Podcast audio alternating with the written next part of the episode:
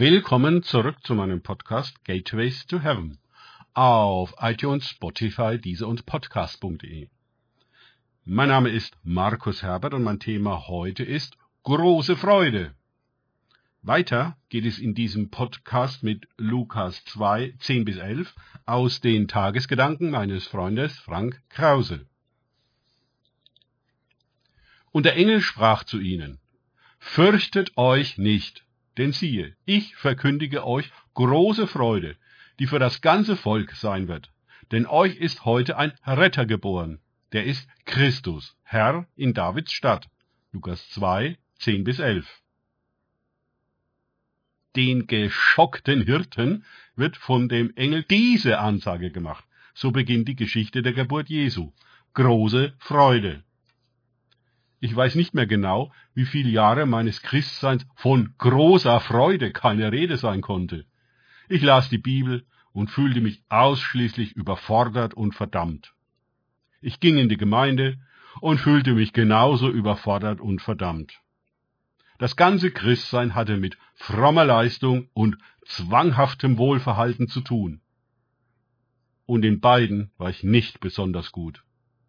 Ich schämte mich, dass ich an diesem Christsein, diesem Bibellesen und in die Gemeinde gehen keine Freude hatte.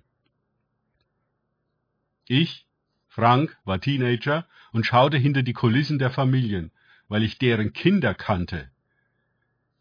Ich fand dort eine komplett andere Welt, als wie sie sonntags in der Gemeinde von ihnen inszeniert wurde. Da wurde gestritten, gelitten und durchgekommen genau so wie bei den ungeretteten Leuten.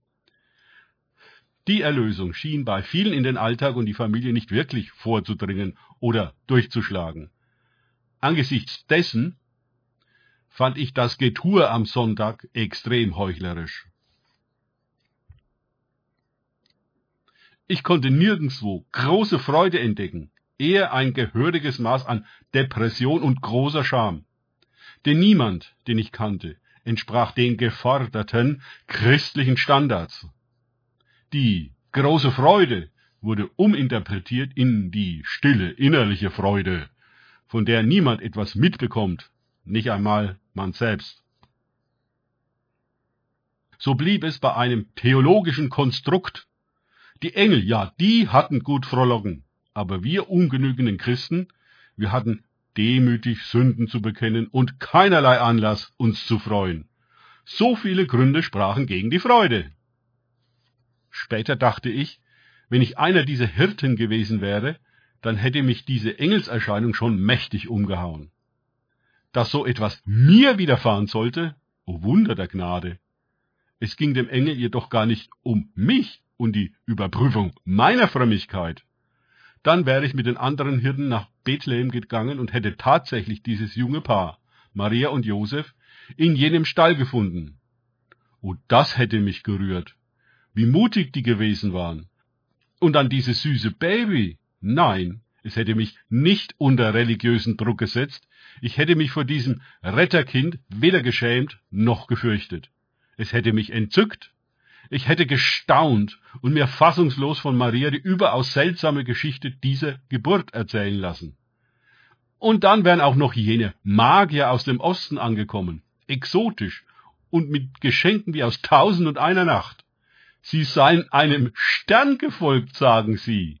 Aha. Ich hätte also eine tief beeindruckende, rührende und wundervolle Geschichte erlebt. Fernab von jeglicher Religion, Schriftgelehrten und Kirchen, fern von Statuten, Leistungsanforderungen, Verhaltensregeln und Verdammnis.